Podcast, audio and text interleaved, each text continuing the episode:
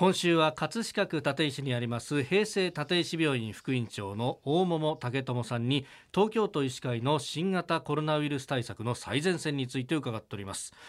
あの軽症の方々などはその指定されたホテルに滞在すると、まあ、昨日もお話しいただきました。でそのホテルにいらっしゃる先生、まあ、お医者さんだとか看護師さんというのはどういった方たちなんですか？はい。あのご質問いただいている先生方は、ええ、今稼働しているホテルの、まあ、立地している近くの医師会の先生方に声をかけさせていただいて、でその地区医師会の先生方が直接執務していただいている、はい、まあ普段は開業しておられる先生方が、えあのご自分のご意思でですねあのやりたいというふうに言ってくださった方々が、えー、集まってやっていただいているという状況です。で看護師さんに関してはですね、ええ、これはあのいろいろなパターンがございまして、はい、まあ、都立病院のあの執務している看護師さんであったりあるいは公社病院の看護師さんであったりあるいは東京都がその声をかけて、まあ、非常勤で集まってきてくださった看護師さんであったり、まあ、いろいろなあの背景を持つ方々が混成チームを作ってやっています。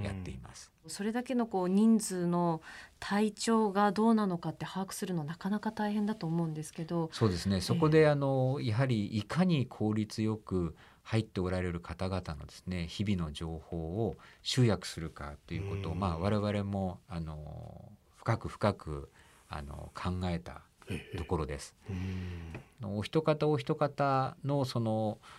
体温であったりあるいは酸素の飽和度というものをねはい、あの計測させていただいたりするんですけれども。なんか指先でこうピッとややるみたいな、ね、指紋の検査みたいなやつですね。はい、はい。でそれであの、まあ、今回の新型コロナウイルスは呼吸というかね肺に対して、まあ、悪影響をあの及ぼすということも分かっていますので、まあ、その部分の指標としてのその酸素飽和度というものをまあ参考にはしていたんですが、まあ、体温であったり酸素飽和度であったり、これはあの体温計であったりねあのサチュレーションモニターという機械を使えば、はい、数値としてあの客観的な判断ができるんですけれども、もちろんそれだけではなくて